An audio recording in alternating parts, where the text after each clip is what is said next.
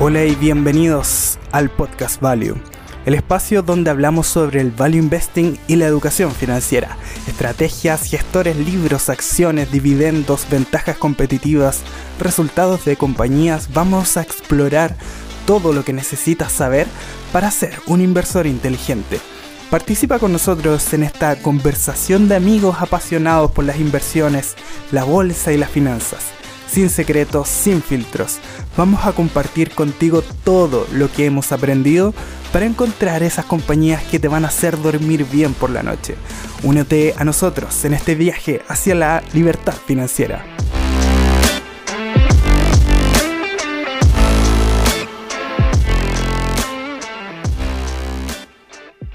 En este podcast no realizamos ningún tipo de asesoría ni recomendación de inversión. Todo lo contrario, lo realizamos con fines educativos para que usted pueda tomar las mejores decisiones de inversión basados en su propio análisis. Bienvenidos, queridos inversores, a Pasión por Invertir y el podcast Value. Aquí estamos en un nuevo capítulo, aquí con Gabriel. Eh, hemos preparado una presentación muy interesante y hoy en día vamos a hablar de quién más que el abuelito más querido por todos los inversores. ¿Ah? un abuelito. Qué buena onda el abuelo. Un abuelito que eh, yo creo que es el abuelito más famoso del mundo hoy en día. El abuelito. Por lejos. Unos 92 años, un crack de las inversiones dentro de las cinco personas más ricas del mundo, quien es Warren Buffett. Warren Buffett, qué gran personaje, Nico. Bienvenidos a todos los que nos están escuchando también por audio. Este va a ser una presentación mucho más también llevada hacia el audio y los invito, si están solamente escuchando, a que eh, nos puedan seguir en el canal de Nico en Pasión por Invertir, nos pueden encontrar en YouTube Ahí va a estar toda la presentación, igual con dibujitos más bonitos, con todo lo que ustedes quieran, nos van a poder ver a nosotros. Y em, también van a tener acceso a todos los capítulos anteriores que están, pero 10 de 10 con las presentaciones de los, modelos, los modelos Tier 1 de, de Nico, con eh, las tesis de... Em, teníamos la tesis de Nagarro. Water Intelligence. Water Intelligence. Eh, Go Easy. Go Easy. Y se viene una sorpresa se viene, pero esa... Vamos a hablar de una de las compañías después con mayor moat que yo, yo creo que he visto en mi vida. Yo creo que si hablamos de moat, la compañía que vamos a presentar es increíble, pero... Espectacular. Qué bueno que de repente nosotros tengamos esa transversalidad de tener un espacio para estas leyendas de la inversión. Al final, qué mejor que más allá de hablar de los resúmenes de libros, que muy bien tú conoces, Gabriel, eh, sobre todo ello, hay, hay ciertas cosas que siempre pasan y que nosotros no visualizamos, que es eh, el día a día que tienen estos super inversores, los hábitos que tienen, de repente, cómo fue su infancia, cómo llegaron al mundo de la bolsa. Hay veces que se omiten esas cosas. Sí, es súper interesante y es, para darle un poquito más de, dulzura a este podcast también, no que todo sea todo número, todo cuadradito, vamos a darle un poquito de sazón a esto, ¿vale? Entonces, vamos entonces a eh, comenzar a compartir pantallita. Em, usted tiene que habilitar la función de eh, que yo pueda compartir pantalla o usted me presenta como usted guste. Listo. Ahí estamos. Compartir entonces. Vamos por acá. Vamos. Ahí nos estamos viendo, Nico. Sí, eh, se ve perfecto. Perfecto. Entonces, en este episodio del podcast Value de Pasión por Invertir, vamos a estar hablando de cómo aprender a invertir como Warren Buffett. ¿Qué mejor?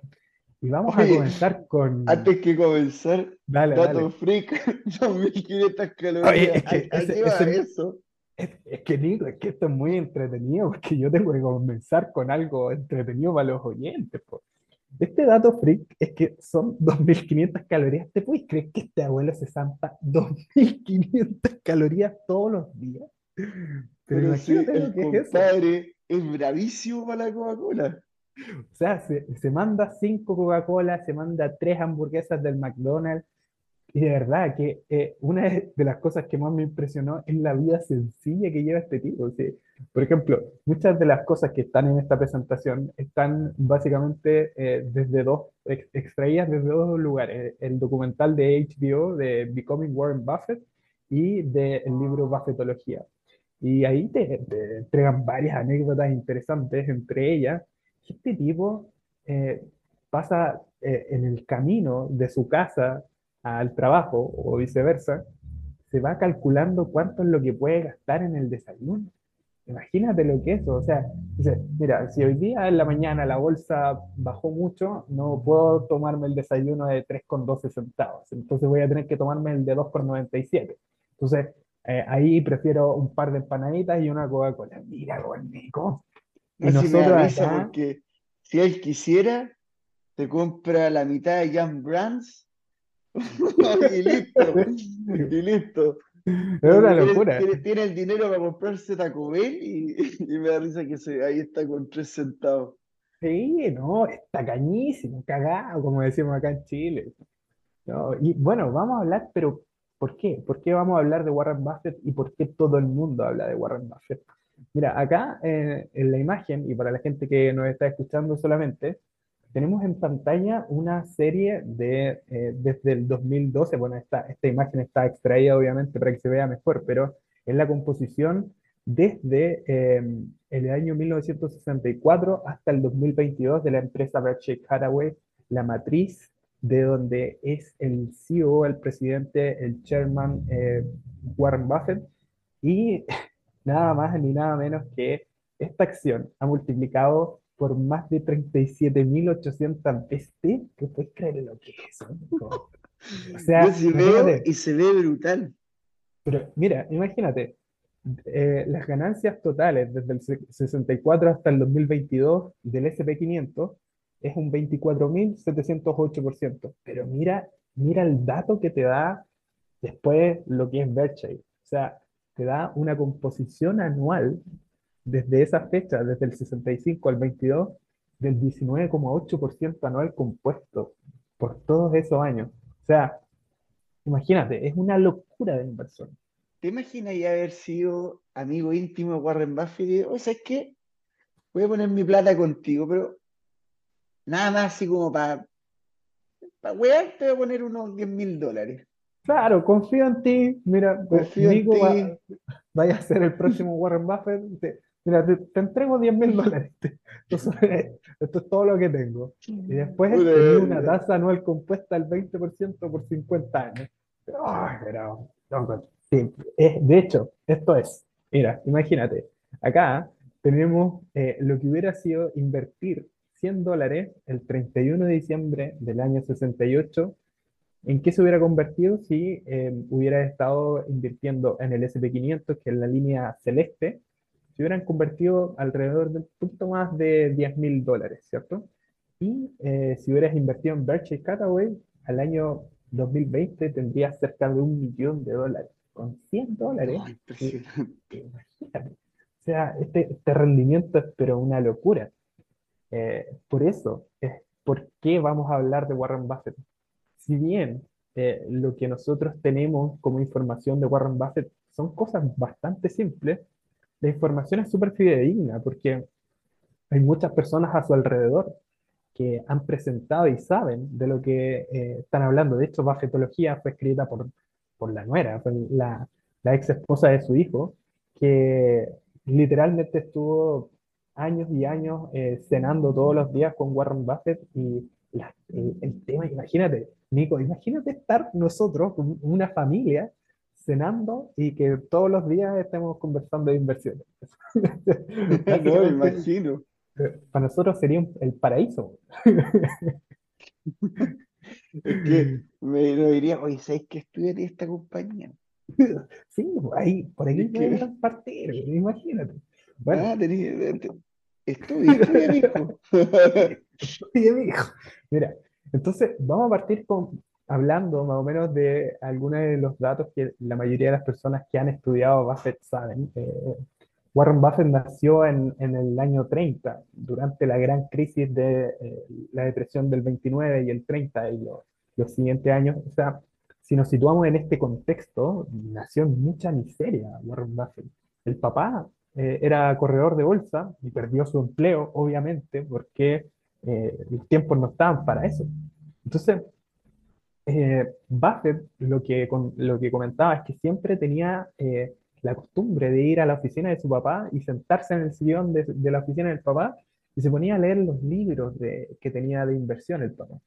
Entonces de ahí de a poquito le empezó a pillar el hilo a las inversiones y muchos de esos libros los leyó dos o tres veces. Hasta que llegó un momento en donde eh, leyó este libro, Mil maneras de hacer mil dólares. Y ese fue el libro que le cambió completamente el chip, porque con ese libro se dio cuenta que había eh, lo que se llamaba la composición de valor, el interés compuesto. Entonces empezó a pensar, imagínate, siete años y haciendo tablas de intereses compuestos. Una locura, de verdad que es como, imagínate, qué cabrón chico puede estar haciendo eso a esa edad, ¿cachai? Oye, pero ojo, dato freak, Warren Buffett nunca fue eh, un alumno muy, muy brillante. No, para nada. Y eso, Era un alumno común y corriente. No, lo que pasa, Nico, es que él cuenta que en, en, el colegio se aburría mucho, porque pasaba todo el día pensando en otras cosas, que era, por ejemplo, cuánto me costaría comprar una balanza y que esa balanza, cuánto era lo que me podría dar si es que las personas eh, querían pesarse, no sé, cinco veces al día. Entonces él se ponía a calcular qué era lo que iba a poder hacer. Al final, eh, lo que empezó a hacer es que empezó a trabajar desde muy chico, eh, repartiendo periódicos, trabajando vendiendo Coca-Cola y así varios trabajos más, con lo que juntó sus primeros ahorritos y se compró efectivamente su primera máquina y em, que fue lo que empezó a hacer primero fue eh, vender negocios, eh, colocar negocios de pinball, o sea, estas maquinitas eh, de... Los flippers, como los flippers, los flippers, se me ha ido la palabra. Entonces los flippers son estas maquinitas que uno le, les pega la pelotita y finalmente llevó, se, se llevó a cabo ese negocio y terminó vendiéndolo imagínate, por 16 mil dólares actuales, porque empezó a repartir en varios lugares, hizo, empezó a comprar máquinas, eh, diferentes tipos de máquinas que a él no le no necesitaba estar ahí todo el tiempo, o sea, era básicamente comprar la máquina y que eh, las personas la ocuparan y ellos dejaban su dinero ahí. Entonces, juntó esta, esta serie de máquinas y vendió el total de su primera empresa por 16 mil dólares actuales una maravilla realmente y eh, es todo eso mientras estaba estudiando. Entonces él siempre estaba pensando en cómo eh, podía llegar a ser millonario. Siempre tenía la meta, decía, yo a los 30 años voy a ser millonario. Siempre le dijo a toda su familia que a los 30 años iba a ser millonario. Oye, y, otro, otro dato freak, lo que hacía Buffett muchas veces con estos flippers es que tenía una relación y cacha, ya haciendo negocio, porque hacía relación, por ejemplo, con el, barbero, el peluquero. Con el peluquero. Y, le decía, oye, mira, hagamos esto. Yo gano, no sé, creo que era el 60, 70% de, de, de la gente 80, que use 80-20 eh, de las máquinas que usen Flipper, y claro, tú te quedas con esto. Entonces ya, ya tenía una mente de eh, cómo hacer negocio desde pequeño genio, realmente. Pues, eh, se, se, nutrió de todo lo que era la, la, información que tenía de su papá, así que espectacular. Entonces, vamos a hablar un poco y entrar en materia de cuáles serían los siete secretos de inversión de Warren Buffett, que no son tan secretos, sinceramente, pero eh, es, es, bien importante cuando nosotros nos ponemos a pensar en inversiones, y a mí me pasa muy seguido, de repente nos metemos súper adentro en las materias empezamos a hablar de muchos conceptos técnicos, muchas cosas, pero de repente este tipo de cosas nos llevan hacia el principio, hacia la parte más elemental de la inversión, que por ejemplo secreto número uno, solamente invertir a largo plazo y en empresas cuyos beneficios futuros se puedan predecir. ¿Qué más simple que eso? O sea, por ejemplo, si yo invierto en Bitcoin, ¿cómo puedo saber cuáles van a ser los beneficios de Bitcoin de aquí a 10 años? No puedo, no es una empresa, no, no, no tengo cómo saberlo. Entonces solamente eso es especulación. En cambio, si yo, por ejemplo, eh, pienso en Coca-Cola, puedo perfectamente eh, saber cuánto es lo que podría ganar Coca-Cola de aquí a 5 o 10 años proyectando la tasa de crecimiento que han tenido sus beneficios los últimos 10 años, perfectamente. Oye, lo que hacemos nosotros con los KPI. Exacto, exacto, es que a eso voy. si yo un día estoy comprando restaurantes, me va, a, me va a interesar saber cuántos locales van a abrir y cuánto es lo que va a rentar cada local. Son, son, como cosas que donde nosotros tratamos de enseñar, o sea, muchos de estos secretos también nosotros tratamos de implementarlos. Claro, llevarlos a la práctica, esa es la idea. Eh, en general, las empresas que tiene Warren Buffett tienen expectativas a su favor, o sea, que van con el ciclo económico, eh, la empresa va ganando más dinero y generalmente eh, hay una posición más competitiva y es el secreto número tres, que se genera un monopolio del consumidor. Por ejemplo, ¿qué pasa con Coca-Cola o con Visa, Mastercard? no hay muchas más empresas que puedan competir con esos modelos de negocio. Si uno piensa en bebida, inmediatamente piensa en Coca-Cola. Es algo que realmente, mm, eh, por ejemplo, leía una, una carta que había mandado el presidente de Coca-Cola a sus accionistas, creo que era en el año 90, y que básicamente eh, Coca-Cola vendía tal cantidad de bebidas todos los años que los competidores ni siquiera llegaban a la mitad de las ventas que tenía Coca-Cola. Imagínate, o sea, era una locura eh, y sigue siéndolo en realidad hoy en día. Eh, entonces, la idea de Warren Buffett siempre fue enfocarse en las empresas que tuvieran esta, este monopolio del consumidor, que sí o sí el cliente pensara en ellos. Lo dice muy bien también en, en el documental que les mencionaba, cuando habla de Sis Candies, que es esta empresa que vende dulce eh, o chocolate, y que Warren Buffett lo explica súper bien. Y dice, mira, si yo quiero eh, regalarle a mi novia eh, y quedar bien con mi novia, voy a intentar que sea el mejor chocolate para que me pueda decir que sí. Entonces, no, no, voy a, no voy a ir a la competencia, no voy a pensarlo dos veces, no, no, no voy a escatimar en gastos en el fondo ahí sí o sí ella va a saber que yo estoy comprándole lo mejor. ¿Cachai? Entonces, ese tipo de cosas son súper importantes mirarlas eh, como no solamente pensar, claro, muchas veces nosotros nos enfocamos en los números, pero también pensar en la posición que tiene la empresa y qué mejor que corroborarla a través de los números. es eso.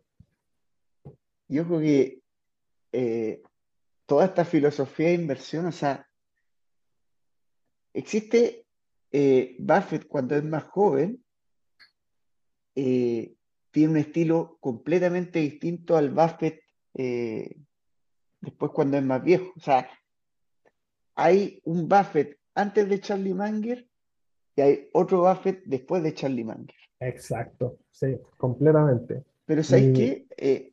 hay una cosa que nunca hablan de Buffett, porque siempre hablan de Buffett después de Charlie Munger, pero el que estuvo antes, cuando Buffett estaba más en esta onda del deep value, el value, más, más del método Benjamin Graham a raja tabla. Claro, Hoy también le fue muy bien. Pero le fue muy requete contra bien. Y, de hecho, eh, hay una serie de factores que, que, que tiene el Buffett más jovencito que hay un ciclo económico a su favor también, eso hay que tenerlo en cuenta. Y lo otro, que es súper importante, es que eh, tenía acceso, como tenía menos capital, a comprar empresas más pequeñas o en, en etapas más tempranas. Y eso es lo que nosotros también hemos dicho muchas veces dentro de los otros episodios, que cuando invertimos, por ejemplo, en small caps, es muy fundamental estudiar muy a fondo la empresa, qué es lo que hace el negocio y sobre todo eh, la parte contable. Lo que, lo que hace Nico cuando presenta estas tesis es eh, develar si es que hay un fallo en la contabilidad, si es que realmente se puede cumplir el guidance de la compañía o no. Y fue realmente el método que usó Warren Buffett para poder comenzar a invertir y generar composición de valor muy, de forma muy rápida. O sea, al principio estaba generando, eh, qué sé yo, eh, año tras año 40, 50%, pero después una vez que ya llegas a, tener más de 100 millones de dólares, no se puede invertir de la misma forma. Eh, de mil millones de dólares ya es otra ahí pusiste un punto clave. Yo, mira, la otra vez estaban diciendo que, oye, ¿sabes qué? Encuentro que Peter Lynch es mejor inversor. Oye, es que eh, Stanley Druckenmiller ha generado muchos mejores retornos. Yo le digo, sí, o sea, de parte de vista de la rentabilidad puede ser, pero mete en la ecuación 100 billions. Claro, es que ese es el tema. Y, yo digo, entonces, pasa eso, que no podéis comparar a Druckenmiller, que tiene 2 billions o 4 billions, con 100 billions. Son dos cosas completamente... O sea, si yo quisiera, por ejemplo, comprar, imagínate la, la empresa que te decía, The Watches of Switzerland. La empresa vale un billón, es una compounder total. Yo la vi, me gustó, un empezó, o Nagarro. Claro. Imposible comprar, o sea, imposible, imposible. O sea, la compañía entera. Y claro, eh, quizás la gente que hay algunas personas que nos están escuchando y dicen, pero ¿por qué sería imposible? No es tan complicado. Porque hay una serie de leyes que impiden que estas compañías eh, o que estos fondos tan grandes puedan comprar un cierto porcentaje de la compañía. Y lo otro es que, eh, por ejemplo, bueno, Nico sabe mucho más del reglamento de eso porque está mucho más en el, en el día a día del fondo, pero corrígeme si me equivoco, hay cierta cantidad de acciones que se pueden comprar en un día. Y si, por ejemplo, el volumen que transan agarro son, no sé, eh, 500 mil euros al día y yo vengo y coloco de una, eh, no sé, quiero comprarme la mitad de la compañía, van a ser lo que sea, 7 billones, no, se puede, o sea, es imposible. Es que incluso Buffett, cuando, cuando habla que, por ejemplo, compraba Occidental Petroleum, eh, Buffett se demoró creo que un mes. Eh, Iba comprando así. En construir la posición, porque se demora una cantidad de tiempo. Claro, o sea, eh, es esperar a que llegue el límite legal, que es lo que alcanza para comprar y todo lo demás. Entonces, esas son cosas bien interesantes. Y eh, vamos entonces con, con, los otros secretos que tenía eh, la inversión de Warren Buffett. El número cuatro es el precio que pagas va a determinar la rentabilidad que se puede esperar de la inversión. Nico, pero aquí no puede ser más evidente eso. Cuando nosotros estábamos haciendo modelos y estábamos haciendo los, los KPI, y por ejemplo decíamos que en la peor eh, situación que podría pasar, Nagarro podría llegar a tener una acción que esté cotizando a 75 euros, significa que ese es posiblemente el máximo drawdown y que yo tendría que, ojalá, esperar a que el precio esté muy cerca de ese. ¿Qué mejor que eso? Porque ahí podría tener mucha más rentabilidad para una empresa como esa o alguna otra, ¿cierto? Sí, es que, mira, incluso te voy a poner este caso. Imagínate, tuviéramos que ya Nagarro valiera esos 2.000 euros. Es que imagínate esto, o sea, compraste la acción, no sé, a 100 euros. A 100 euros ya es multiplicar por 20. Me la comprado a 50 es multiplicar por 40. Imagínate, Entonces, pasan esas cosas, sí. Y, el precio que tú pagas es tremendamente importante porque las acciones o todo lo demás se rige bajo dos factores, crecimiento y valoración. Claro. Entonces, si tú compras un edificio a mitad de precio y después vuelve a su valor original, duplicaste. E-, el edificio te da unos retornos extraordinarios el capital se va a seguir componiendo. Y eso es eh, lo que se ve, por ejemplo, en el libro 100 Buyers, Claro. es muy claro, o sea, lo ideal de estas 100 baggers es comprarlo en su mínimo de valoración. Claro. Y ahora estaba viendo, haciendo el cálculo de cuánto sería lo que sería el, valor, eh, la, la, tasa del interés compuesto que podría generar si es que compra una empresa por 50 euros y después llega a costar 2.000 euros. Y es increíble, de 44% anual compuesto, es una locura. Bueno, ahí uno, uno puede empezar a hacer números. Vamos entonces con el siguiente, que eh, lo primero es escoger la empresa que a ti te gusta. Y después esperar a que esté en el precio que a ti te, que a ti te conviene. Es más o menos lo mismo que estábamos comentando. Eh, Charlie lo explicaba de una forma bien entretenida, que era como, si yo estoy, me gusta una, una chiquilla, eh, voy a esperar que termine con su novio para poder eh, entrar a hablarle. Claro, es eso, básicamente, es esperar, tener paciencia para cuando llegue el momento, agarrarse las manitos y apretar el botón verdecito. ¿Y qué pasa con el patas negra? ¿Qué pasa como Telado? ¿Tú decir? Mm, claro, es que sería, sería el mal amante. El, el, novio, el novio lo, lo, corre a buscarlo. Oye, pero, pero Teladoc sería como, como ese pololo que. ¿Tóxico? El tóxico, el, que le pega, el que le pega la. Oh, sería. No, qué terrible eso. Sería malo. Sería muy malo. Oye, mira, y ahora estábamos viendo. Eh, el secreto 6 eh, es bien interesante porque nosotros cuando hemos estado hablando en otros episodios, estábamos comentando que quizás las tasas de retorno que esperábamos era del 20, del 25%, y una de las cosas que eh, se, dice Buffett que siempre él quiere esperar un retorno de sus inversiones del 15% o más.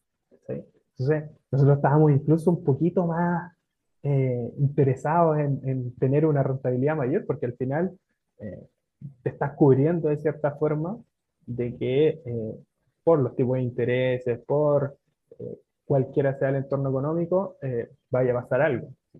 Es bien interesante eso igual. Es que nosotros, como somos inversores particulares, con harto menos capital, diría yo, harto, menos, entonces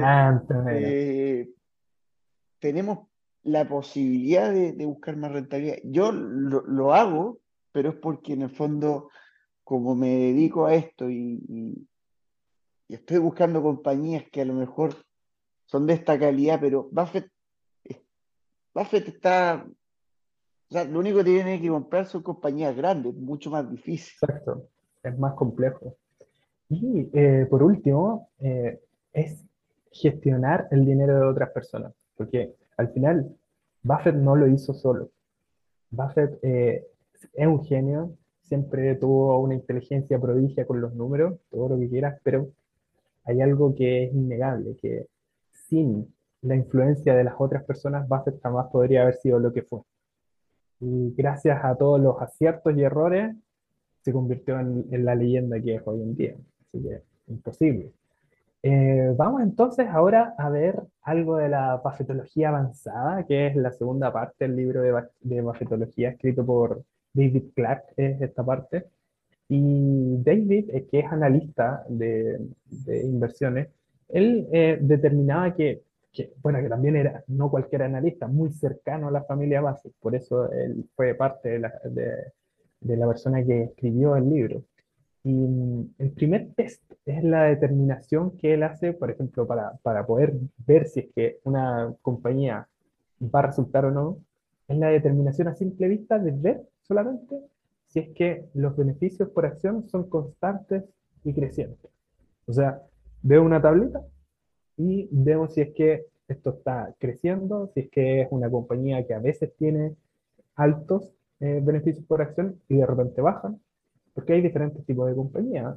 Hay compañías cíclicas, hay compañías que en todo, bueno, sabemos que cualquier tipo de compañía nosotros nos podemos beneficiar eventualmente, pero lo que idealmente espera Warren Buffett es ver beneficios constantes y crecientes. Y segundo test. Al final, eh, Gabriel, ahí para, hacer más hincapié en el punto, eh, habla de lo que Warren Buffett define como buscar acciones compounders. Claro, efectivamente. Sencillas. Él muchas veces cuando, cuando habla de, querer invertir, siempre dice que él, mira, muchos de los analistas, diría que la gran mayoría, le gustan los saltos mortales, hacer tres backflips, eh, saltar cinco metros. Cuando al final Buffett lo que dice, dice que la prueba es solo saltar y si se puede con un trampolín mejor. Sí, no, hay punto extra por hacerlo más difícil. Exacto, al final es, es hacerlo bien nomás. Lo único que al final te piden saltar, lo ideal es que sea lo más fácil. Aquí no, no hay premios por, hoy, ¿sabéis qué? Eh, te doy un premio por haber invertido en la nueva tecnología sobre inteligencia artificial de no sé qué. No, no la nueva empresa que creó ChatGPT. Claro. A lo mejor Water Intelligence, negocio aburrido, sencillo, fácil, pero a lo mejor te rinde muchísimo más. No. Y es un negocio que todos en algún momento vamos a necesitar. Entonces, ¿qué, más, que, qué más importante que el agua? Entonces, son ese tipo de negocios los que buscamos. El segundo test, entonces, sería la determinación de la tasa de la rentabilidad inicial. Entonces, básicamente acá lo que hacemos es tomar los beneficios esperados para el año de la empresa, de una compañía X, y vamos a dividirlo por el precio de su acción. Eso va a dar la tasa de la rentabilidad inicial. Por ejemplo, el precio de una acción que es de 3,8 eh, y los beneficios son de 0,46. Entonces, si hacemos la división de eso, te da una tasa de rentabilidad inicial de 12,1. Entonces, ahí eso, eh, Nico, si quieres acotar algo, dale nomás. Es, conocido como el earnings yield, si no me equivoco, ¿no Exacto, exacto. Entonces, es básicamente tener este concepto como para partir con algo, ¿vale? Y después tenemos la determinación de la tasa de crecimiento de beneficios por acción. Entonces, aquí ocupamos una calculadora financiera o eh, ahí las turbulencias que hace Nico por aquí y por allá, pero es muy fácil. Eh, eh, mira, el, el earnings yield de repente es muy útil porque al final, si tú eres inversionista inmobiliario, te puede gustar mucho esto, porque generalmente tú tienes que definir que la bolsa siempre está más o menos unas 15 veces, que es como más o menos un 7,5, 7% en el yield. Si el earnings yield que tú tienes es superior a eso en un negocio fácil, predecible y todo lo demás, y crece más que el mercado, yo creo que lo puedes hacer bien volvemos al mismo punto, no, no hay premios por hacerlo más difícil. Exacto. Es eso. Entonces, eh, la determinación de crecimiento por BPA, eh, básicamente vamos a colocar el valor presente, eh, la cifra de beneficios de la empresa, por ejemplo, en este caso, en 1980, y después los beneficios del valor futuro de 1985, que podría haber sido en ese ejemplo estaba Coca-Cola. Y ahí se determina el crecimiento anual compuesto de los beneficios por acción. Eso eh, te puede dar, por ejemplo, imagínate que em, yo lo voy a hacer en estos momentos en la calculadora. Si tenemos, por ejemplo, los beneficios por acción son de 10 y eh, después tenemos un plazo de 5 años y al final del periodo son em, beneficios por acción de 15, tienes un em, beneficio compuesto anual del 8,45%. Entonces, lo que ha hecho el beneficio por acción, que es la métrica más importante en la que nos deberíamos fijar como inversores, para eh, extrapolarlo hacia el futuro y ver cuánto es lo que nosotros deberíamos colocar. Y ahí entra todo en juego, porque en este caso estamos haciendo una parte simple. Lo que nosotros hacíamos con Nicolás en los episodios anteriores era eh, entrar mucho más al detalle del por qué llegamos a ese número, cómo llegamos a ese número, cómo determinamos las ventas, cómo a través de qué cosas el negocio llega a ese número tan importante. Entonces, es súper interesante volver al concepto inicial, reacomodarlo y tener ya esto fresquito para poder después venir y decir, mira, ¿sabes qué? Esto está bien interesante porque aquí estoy viendo el detalle de cómo quiero Eso es lo entretenido. Pero Gabriel, de hecho, yo hago esto siempre, siempre. Porque al final, antes de... Mira, ustedes me van a decir que a lo mejor todas las compañías que, que he presentado tienen una rentabilidad, o sea, esperada que nosotros vemos superior al 30%. Claro. Pero la verdad es que es después de analizar cientos y cientos de compañías. Yo, por ejemplo, yo creo que era analizar unas 300.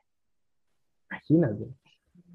Entonces, eh, han sido horas y horas y horas y muchas horas de screeners, de análisis, de escuchar un analista que dijo esta acción, la voy a mirar, eh, de listas de seguimiento.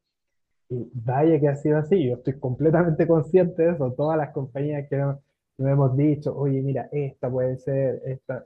Eh, claro. Porque incluso yo te podría dar una tesis de Dol, que es, a lo mejor, si Dol lo, dejo a cinco años, me daría un retorno del 10% o el 15%. Pero la revalorización que ha tenido Dol, te estás fijado que ha tenido, o sea, pasó de 7 a 12, casi 13. casi 13. Entonces ya estamos hablando de doblar. Yo más o menos compré creo que 9 en, y, al final lo que te digo yo, o sea, de repente depende de algún momentum. Eh, hay que siempre tener escenarios distintos en, en, todo lo que es la inversión, por supuesto que sí. Mira, Nico, y esto es bien interesante ¿eh? porque acá estamos viendo eh, una de las métricas que usaba Warren Buffett em, la rentabilidad del capital. ¿Por qué? ¿Por qué la preferencia de este tipo de empresas? Por ejemplo, tenemos una empresa A y una empresa B que tiene esta estructura de capital. Tiene los activos, lo mismo, 10 millones, deudas 4 millones, tiene un capital total de 6 millones. Eh, y los beneficios después de impuestos son diferentes. La empresa A tiene 1.980.000 después de impuestos y la empresa B tiene 480 mil después de impuestos. Entonces, lo que renta el capital de cada empresa es muy diferente. Entonces, ¿qué es lo que está pasando aquí? Que hay una empresa que, que su management, que, que, que la directiva, gestiona muchísimo mejor el capital que le llega. Y esa es la maravilla. Entonces, si tenemos dos empresas, por supuesto, la que siempre vamos a querer elegir es la que lo hace mejor claramente, ¿no? Entonces... ¿Sabes, eh, Gabriel? Yo me he estado metiendo porque eh, hoy en día he visto muchas acciones, por ejemplo, que están muy baratas, eh, sobre todo en, todo lo que es ropa. Claro. Necesitas fijado el tema de la ropa, pero la industria de la ropa es donde el ROIC es lejos la métrica más importante. Y te lo digo porque al final eh, si, te voy a dar un ejemplo. Yo que ahora estado viviendo el mercado de los relojes, si tú ves eh, The Swatch, de The Swatch Group, que es un grupo que podría ser la competencia de, de, Watches of Switzerland, tenemos una compañía que es de extremo lujo. Claro. Extremo, extremo lujo. Y una compañía que es de lujo, te diría que medio. ¿ah? Claro. yo diría que una te vende más o menos promedio relojes entre 9 mil dólares y la otra te debe vender relojes a 500 dólares. Entonces, si tú ves eso en el retorno de capital, tienes una compañía que debe tener un ROE, en este caso un ROE, del 8%, mientras que la otra compañía tiene un ROE del 27%. Es que eso es al final, eso es lo que vamos viendo, eso es lo que buscamos. Entonces, ¿qué es lo que pasa? Acá, en este caso, hacemos lo mismo prácticamente, porque acá tenemos el ejemplo de que, por ejemplo, la empresa A va a generar 1.98 millones de dólares al año y la base de capital eh, que llaman en este libro, se necesitarían 24,75 millones de obligaciones del Estado al 8%, porque convengamos que las obligaciones del Estado, o en este caso las letras del Tesoro, aquí lo ponen como obligaciones del Estado, es como la tasa de referencia. Cuando nosotros vemos el Excel, en este caso tú también la tenías al 8, ¿no? Era, eh, en el Excel, la tasa de obligación. Es el, el 8, ¿no? Ahí lo puede ser, o sea, el... Dependiendo de a cuánto estén las tasas de interés de lo que... Ah, sí, sí, por supuesto. O sea, en, en, lo que son tasas de obligaciones, lo que pasa es que ahí depende, a ver, hay, hay, un factor muy importante, porque si bien yo, la, yo las tengo al 8 en, en lo que es eh, el descuento flujos de caja, claro. hay que meterse siempre en, en, el reporte anual y ver si la compañía tiene, cuánto tiene deuda a tasa fija y cuánto tiene a tasa variable. Exacto. Entonces, básicamente acá lo que te, te dan es una referencia para contrastar y ver cuál sería eh, el lugar seguro, que en este caso serían las obligaciones del Estado, que te darían un 8%, y em, el propietario de la empresa en este caso te dice, bueno, te vendo la empresa por 24.75 millones, Nico. En este caso estarías pagando cuatro veces eh, el capital propio o el, enterprise value o 12,5 veces los beneficios, que sería el PER. Entonces, ¿qué pasa? Si compras las acciones de la empresa cuando eh, su capital propio equivale a 24,75 y la vendes después de cuando estamos viendo acá en el año 11, que eh, la base de capital o el enterprise value está en 103 millones, va a tener una rentabilidad de más del 15%. Entonces, básicamente, ¿qué es lo que está pasando acá? Estamos eligiendo a la empresa que está gestionando mejor sus recursos para poder tener una rentabilidad mucho mejor a largo plazo. Es eso, pensar en el largo plazo y ver cuál empresa es la que me va a servir más. ¿Sabes, eh, Gabriel? Mira, eh, otra cosa interesante, o sea, que tiene el ROIC, pero esto, es que esto va a depender mucho, porque lo que tú dijiste tiene mucho sentido en compañías estables. Claro. De repente hay que tener cuidado de cierta industria, por ejemplo. Eso es, lo interesante, Juanico, porque acá estamos viendo como una generalidad dentro de las empresas que le gustan a, mi abuelito, al, al, cabro que se zampa 2.500 calorías al día, ¿cachai? Pero no todas las compañías sirven las mismas métricas. Eso era lo que, lo que íbamos. De hecho, una cosa interesante, eh, Gabriel, ¿dónde se ven los altos ROICs? ¿Dónde, eh, eh, ¿En qué parte del balance tú crees que llega esos altos ROICs? Cuéntame, Nico, ¿dónde está eso? En el flujo, en, lo efectivo. Si tú vas a una compañía, por ejemplo, como Meta, que Meta siempre tenía unos ROICs elevadísimo. Elevadísimo. Eh, tú ves que la compañía no tenía ni siquiera un no tenía nada de deuda, nada, no, tenía ni siquiera un préstamo. Yo creo que el único préstamo que tenía Zuckerberg era con un amigo. con el Nico. Pero la verdad es que altos ROICs equivalen a, eh, o sea, altos ROICs en el tiempo, que perduran y todo lo demás, equivale a baja deuda. Exacto. De hecho, Dol, que tiene bajos ROICs, tiene mucha deuda.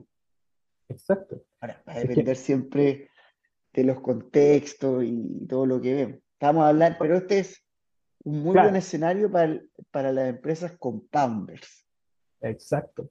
¿Qué es lo que pasa? Que el, el ROIC es una métrica que básicamente eh, nos mide cómo estamos gestionando eh, la plata de, de la empresa.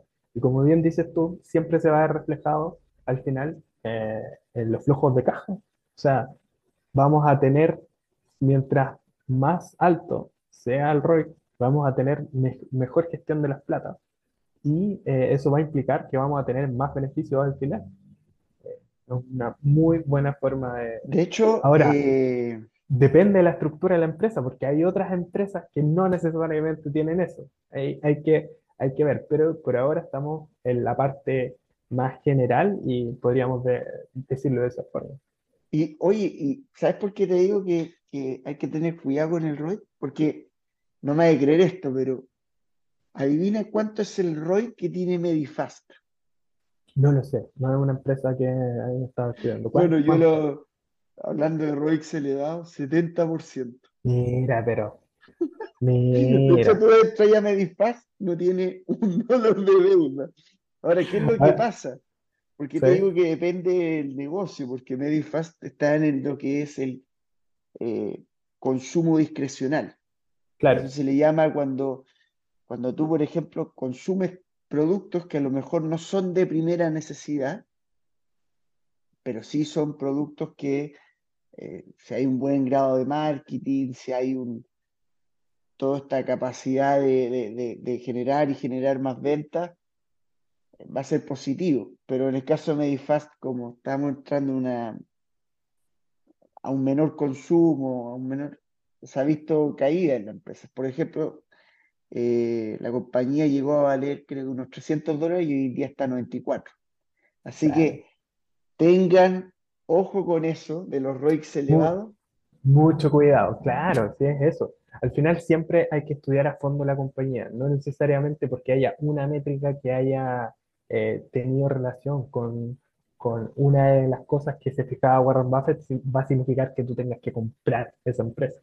Eh, de hecho, eh, dentro de el libro Buffettología, hay, estoy recordándome que hay una serie de siete preguntas que el autor te dice que tienes que pasar para poder llegar a decir si es que te podrías recién plantear la posibilidad de eh, comprar una compañía. Porque la idea también, acuérdate, es esperar a que llegue al precio que uno quiere. eso es parte de Entonces, es bien interesante eso. Ahora, Nico, aquí esto yo lo quería, cuando estaba haciendo esta diapositiva, estaba pensando también en los negocios como los relojes de Suiza. Porque, ¿qué vamos a hacer cuando nosotros tenemos una empresa de alta calidad, pero vamos a pagar un múltiplo mayor? ¿Qué, qué en este caso, qué preferirías tú? ¿Tener una empresa que va a pagar un múltiplo de valoración más bajo o tener un múltiplo de, valoración mejor o mucho más alto, pero con una mucho mejor compañía, con una compañía de calidad. Como diría mi profesora de inglés, it depends. Tal cual. En el punto, siempre va a vender. ¿Por qué no le mostráis esto a tu profesora inglés? ¿Ya? Pero que se puede vender. Por ejemplo, yo tengo dos compañías que son muy distintas. Claro. Eh, y una puede ser Nagarro, que es una compañía de alta calidad. O pues, que puede ser una tremenda compounder, o puede ser Dole, que puede ser, a lo mejor tiene un moat enorme, pero tiene un ROIC bajo, pero está un múltiplo muy atractivo. O sea, siempre va a depender del, escenario en que estemos. Exacto, depende, depende siempre. Yo también estoy de acuerdo a eso. Ahora, de acuerdo a la filosofía de Warren Buffett, que ahora estamos hablando de Warren Buffett, siempre él al principio de sus tiempos lo que hacía era sacar rentabilidades muy rápidas, teniendo en cuenta empresas de bajísima calidad que estaban pero deprimidas, con un PER de tres veces, o de cuatro veces y lo que hacía era exprimir la última parte de la colita del cigarro para que tuvieran la última subida y después se vende y listo, generamos un 40 o un 50% de una en unos cuantos meses. Esa es una estrategia. Hay que tener mucho ojo, mucho cuidado. Berkshire Hathaway la, la, obtuvo así, era una compañía de textiles. Exacto, una pésima compañía. Ahí después te, te tengo otra anécdota ahí con, al, final de la presentación respecto a eso. Y básicamente acá lo que estamos diciendo es que en el 88, cuando empezó a comprar acciones eh, Buffett, tenía un, un ROI cercano al 33%. Y en este caso, el ejemplo que dan es que si hubiéramos invertido 100 mil dólares en ese año y si hubiesen conservado hasta el 96, se hubieran convertido en 912 mil dólares. Y eso hubiese sido un crecimiento anual compuesto con una rentabilidad del 31%. Entonces estamos acá. eh, mezclando dos conceptos, el monopolio del consumidor, un ROI elevado, y eh, estos tipos fueron y acumularon acciones de Coca-Cola y pagaron un precio medio de eh, básicamente un PER de 24 entre el año 88 y 89. Y imagínate que el SP500 en ese año estaba cotizando a 12 veces. O sea que en términos de PER, esta, compra fue 90% más cara que el promedio del SP500.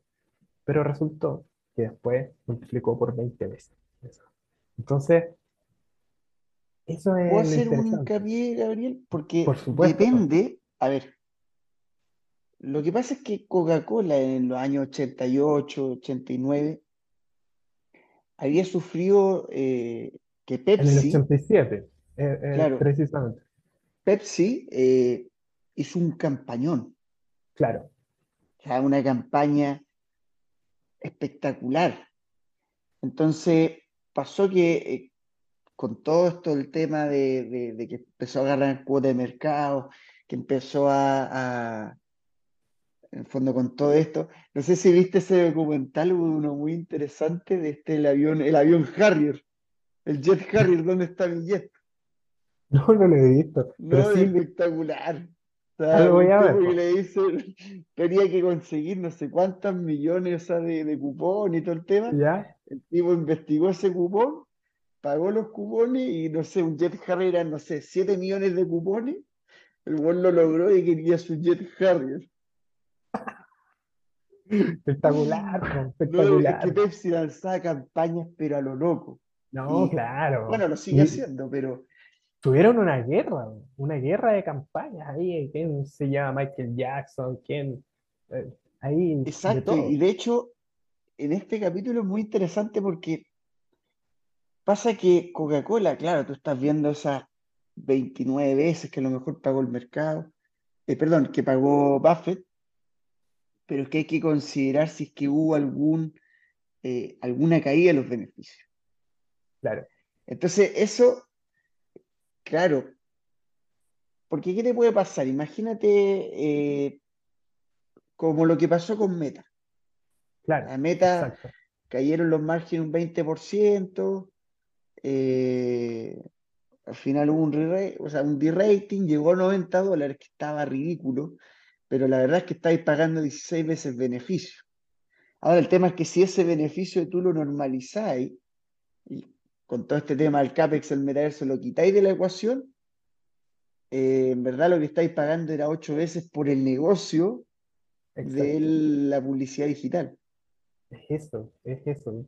A eso es lo que tenemos que llegar al final. Entonces, yo, yo conozco muy bien esta compra, por eso yo te la estoy comentando. y lo que calculaba Buffett es que e, ellos pensaban que podían llegar a, a PER 5 en una serie de años. Entonces, eh, por eso invirtieron fuertemente en la compañía, porque en el fondo veían que estaba pasando por un mal momento, habían hecho una nueva fórmula que salió desastrosa, desastrosa.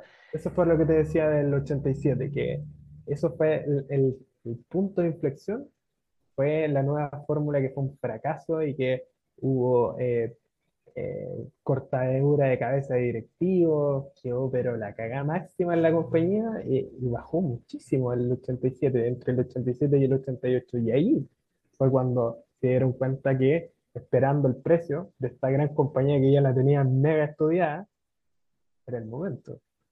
Claro, entonces tú tenés que, como te digo yo, saber si eso hay que normalizarlo o no. Entonces, por eso yo hago el hincapié de que a lo mejor dice, oye, pero Buffett compró Sí, pero hay que ver si, se, si había que normalizarlo. Exacto, pero es, es, interesante ese concepto porque realmente lo que uno ve o lo que lo que está en los libros, lo que, lo que está en la teoría, es que ellos pagaron esa cantidad, esa, eh, como que fue un, múltiplo alto en el fondo. Pero claro, si uno lo normaliza y si va hacia el otro lado, quizás no fue tanto en realidad. Porque si te dais cuenta, de hecho, aquí mismo sale que en el 88 pagó un múltiplo de 29 veces y 15 veces en el 89. ¿Eso qué te indica? Lo mismo que estás diciendo tú, es una baja en los beneficios y que eh, probablemente haya que normalizar muy bien esa, esa tabla de beneficios. Pero súper interesante. ¿Te venido a hablar de esto, Nicolás? Sí, es que siempre uno tiene que poner en perspectiva, eh, como digo yo, todo acerca de las compras o, cómo lo hicieron, en verdad, qué es lo que hicieron, porque nos pasó con Meta. Nos pasó con Meta, se sabe. Un gran caso. Bueno, y vamos a ver qué pasaba con este tipo, porque la convicción dentro de cómo, la, cómo construía su cartera, eso era una de las cosas que yo sinceramente más admiro de, de Buffett, que el tipo no le temblaba el pulso. O sea, por ejemplo, 2016 bajaron las acciones de Apple, está un escándalo ahí entre medio, se manda una compra de 15 billones y actualmente es más del 40% de la cartera de Berkshire Hathaway. Yo creo que no le gustan las empresas tecnológicas. Es que, mira, es, menos mal que no le gusta. De hecho, es que, no, siempre he dicho que Apple fue una excepción, porque es lo que siempre veía era que salió un nuevo iPhone y Buffett veía, están todos corriendo, veo las tiendas están llenas. Claro, pues, y a Buffett le gusta ver las noticias, entonces veía que toda la gente estaba ahí haciendo fila por, el nuevo iPhone. Tiene, claro, y, eso? y ve la cotización. Claro, un misil para arriba. Claro, Subemul, Subemul. Tu, profe, tu profe de inglés. Claro. Por ejemplo, también otra, otra acción icónica, Coca-Cola, que se ha multiplicado por más de 20 veces. American Express, que al principio destinó un 20% de la cartera y se ha multiplicado, pero 200 veces, una locura. Entonces, Los bancos que tú también multiplicaron por 100 veces. Claro, Wells Fargo. no me equivoco, eh, claro, West Fargo. Claro. Y al final, es lo que decimos nosotros. Cuando tú tienes claro el negocio, cuando tú sabes lo que vende, aquí tenemos tres compañías que generan ingresos recurrentes todos los años. No me imagino un año en que Apple caiga eh, un 20, 30% el volumen de, de iPhone vendido. Y, la locura que está pasando ahora, es decir, te están ofreciendo un 4,17%, eh, básicamente Apple ahora es un banco, una especie de banco, y con la nueva noticia que salió, hasta a mí me dieron ganas de comprarme un iPhone ahora, yo que soy Android lover. Claro, y, estamos hablando de que, oye, los audífonos, el MacBook Pro, entonces, eh, tenemos tres compañías que en el fondo son de extrema calidad. Claro. Y oye, y decirte algo, porque la verdad es que Apple a mí me tiene una, cosa interesante, porque yo la estudié, yo no puedo creer que desde que empezó a salir el iPhone, la compañía pasó muchos años, años, te hablan así, ocho años, nueve años, que la compañía cotizaba entre 10 a 15 veces beneficio. Imagínate, una locura. Y, yo la verdad no, sé cómo no, no, no entró más gente ahí. O sea, el periodo de que salió el primer iPhone hasta ahora creo que lo multiplicado por unas 44 veces. Imagínate, o sea, nosotros éramos unos yogurines, todavía ni siquiera estábamos pensando en, en Iron Maiden y, estaba ahí Metal dando oportunidades a Apple con cotizaciones a 10 o 15 veces de beneficio. Una real locura. Es que eso. Y aparte, mira, lo que comentábamos, las cinco principales posiciones de la cartera de Berkshire siempre han supuesto más del 50% de la cartera. O sea, una concentración espectacular. Eso es, eso es convicción. Porque, claro, si tú te vas a la cartera completa de Berkshire, te, te pilláis 40, 50 empresas, pero que tienen márgenes, o sea, eh, el porcentaje que representa, no sé, Activision, Blizzard. Me da risa, me da risa esa gente que dice, oye, pero tienen eh, este banco brasileño, Nu Holdings. No, tiene Nu Holdings, tiene un 0,1%. 0,001. Claro, una cosa así. y aparte, se sabe que esas no son las posiciones en las que entra Buffett, esas son parte de los asesores que tiene, pero eh, las compras fuertes, él es el que entra. Entonces, ya vamos terminando este, esta presentación, este episodio, y yo animo a reflexionar, algunas reflexiones. Eh, Warren Buffett ha sido el inversor que ha batido durante más tiempo al mercado. Eso creo que no hay muchas dudas sobre eso. Pero el tema es que lo que comentaba no, no ha sido solo. El principal vehículo al principio de sus tiempos fue Buffett Partnership, que era básicamente una asociación con sus familiares que juntaron 105.700 dólares y de ahí partieron y actualmente está una compañía valorada más que el, PIB de varios países del planeta.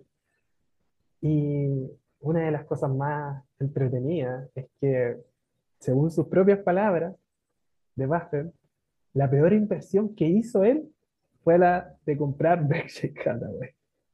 Mira qué cosa es eso, porque el tipo empezó a, hizo un trato con el dueño de aquel entonces de Berkshire y que iba a comprar las acciones por 11,5 dólares. Pero llegó el momento del trato y en buen chileno el dueño lo quiso cagar. Eh, y había una diferencia entre lo que sería el precio pactado y lo que se suponía que, que, iba, que le estaba ofreciendo el dueño. Entonces, él hizo una inversión emocional. Se enojó tanto que llegó y se compró toda la compañía de una. Quien fuera Warren Buffett para llegar y comprarse una compañía de una. Entonces, ¿qué quiero decir con esto? Es que ahí fue donde formó su, eh, su vehículo que tiene hasta ahora. Eh, y, y ha sido eh, esta empresa que ha ocupado como un holding para poder invertir en todas estas empresas maravillosas que hemos estado comentando hasta ahora, pero siempre bajo una premisa particular que es una de las cosas que nosotros también comentamos harto, que es la paciencia. Este tipo no quiere hacerse millonario mañana, no. Siempre pensó y siempre tuvo la visión de que la composición de la riqueza es a largo plazo. De hecho, comentaba que su matrimonio, parte del fracaso de su matrimonio fue por eso, porque Susie, su esposa, eh, siempre eh, quiso de alguna forma tener no todo de inmediato, sino que eh, ella quería donar a fundaciones, quería tener un estilo de vida un poco más extravagante. Y hubo ahí algunos problemitas por aquí y por allá y que básicamente Buffett nunca estuvo de acuerdo con eso, él le gustaba seguir viviendo en Omaha, en, en su pueblo natal, y ella quería irse a California a vivir la vida. Entonces, Pero es que si tú, imagínate ser la señora Buffett, una de las personas más ricas del mundo y vivir en la misma casa y compraste en los años 40. En en el 58, específicamente. 58, ¿verdad? 31.700 dólares le costó la, la casa. Imagínate. Entonces, claro, sí, se entiende la situación. Pero otra de las cosas que es bien interesante es que, por ejemplo, el hijo de Warren Buffett comentaba que Warren Buffett, en el tiempo que él fue criado, no, no era famoso.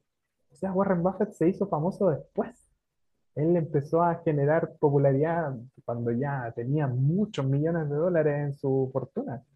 Pero antes no, antes era un tipo relativamente desconocido, que tenía este vehículo de inversión y ya, pero no era, no era alguien famoso. Después de los logros y la paciencia por el interés compuesto, fue que Warren Buffett tomó el personaje que es hoy en día. No, increíble, qué decir, o sea, sin duda para mí el mejor inversor de la historia.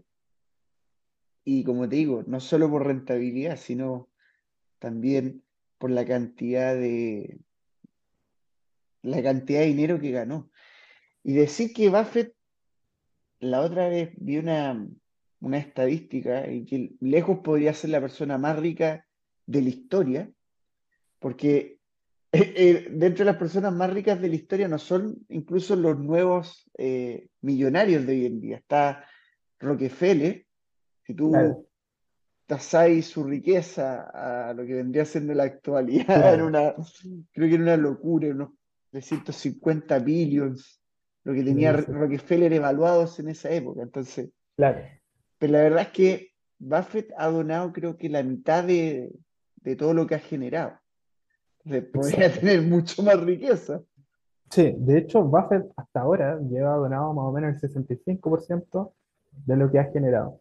Y él tiene una meta, que es eh, donar el 99%, 99% de su riqueza para cuando, después de que él muera, a la fundación eh, Bill y Melinda Gates.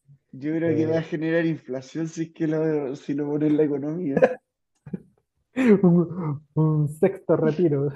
Claro. O sea, estamos hablando de que lo que podría haber en sus acciones es como lo. Un poquito menos que todos los fondos de pensiones, todo lo que había en los fondos de pensiones. Exacto, exacto. Es, como más que el PIB de Ecuador, creo, de Paraguay. Es una locura. Se podría comprar Bolivia también. Sí, no. Nos los tres ahí. Listo. Ahí con tres países para mí. ¿ah? Sí. ¿Hay jugado al ataque? compré un país. ¿Hay jugado al ataque? ¿Qué es un juego ese como de estrategia. Uno, pone las fichitas y si ya sabes que voy a, voy a atacar a Brasil, ponte tú. No, no, me falta mucho por jugar, Nico voy a poner a jugar GTA. Pero básicamente, chiquillos, chiquillas que nos están escuchando, em, yo creo que es un personaje que no, no creo que nos quede demasiado para seguir disfrutándolo. Hace poco di una entrevista y él ve que hay una situación en la banca que es compleja, pero que por supuesto vamos a salir de ahí. Y yo quiero comentarles que en realidad es bien simple eh, la filosofía de inversión de Warren Buffett. Es súper simple estudiarla, pero, pero muchas veces no la aplicamos. Sobre todo este punto tan importante, la paciencia. La paciencia y tener paciencia cuando hay una inversión, cuando está tu capital en juego, vaya que es complicado. Y, y ahí hay que entrar y pensar como el abuelo, eh, mantener ese ese espíritu emocional inquebrantable y darle para adelante. Si tú ya hiciste las tareas y es tu, y es tu convicción, no queda otra. Oye, lo que, decimos nosotros. Eso. Comprar bienes inmobiliarios. Alguien, yo siempre le preguntaba, si tú compras un restaurante, ¿lo vas a querer vender mañana? Eso. Eso. nada más, nada que... agregar. Exacto. Nada más. Eso es lo que tenemos que buscar. Chiquillos, ha sido un real placer, de verdad. Eh, Nico, ha sido una muy buena conversación. Estaba muy entretenido, de verdad. Eh, y espero que les haya gustado, que les haya aportado un poquito de valor.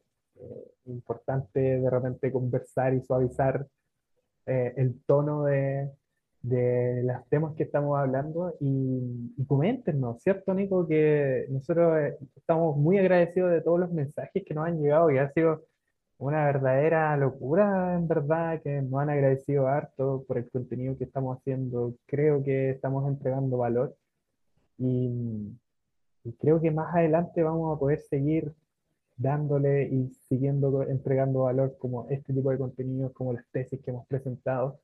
Eh, de aquí en adelante se vienen muchas cosas interesantes, así que la idea es que nos puedan apoyar, eh, compartir eh, el episodio del podcast, el canal de YouTube para que todas las personas que están interesadas en el value investing, en las inversiones, en las finanzas, puedan aprender un poquito más o tener otra mirada de estos mismos temas. Así que, de verdad, un agrado. Síganos en Instagram como arroba el podcast value, en el canal de YouTube, Pasión por Invertir. Nuestras cuentas personales de Instagram son arroba pasión invertir, la de Nico, y la mía arroba Gardieles. Esto también queda en el podcast de Gardieles, así que un gustazo conmigo, un gustazo, de verdad. No, capitulón. Ojalá tener, eh, volver a hablar de estas leyendas. Vamos a presentar, yo creo que vamos a seguir presentando más leyendas. Sí, por supuesto. Por supuesto hay, muchas leyendas ahí. hay varias escondidas ahí, pero que son bien interesantes. Este, este es un, caramelo. ¿ah? Exacto. partir partir por lo, por lo más grande. Claro. Partimos, así ya, como diría yo, así como, como la U de San Paoli en su momento. Toda la Claro, todo. Vamos al, mejor al tiro. No, de verdad, un agrado, un agrado haber podido hacer esto. Así que muchísimas gracias y estamos viéndonos y escuchándonos próximamente. Se viene una tremenda tesis, los dejamos a todos invitados para que eh, volvamos a ese contenido, pero al hueso. Así que hasta luego, queridos inversores. Hasta luego, queridos inversores.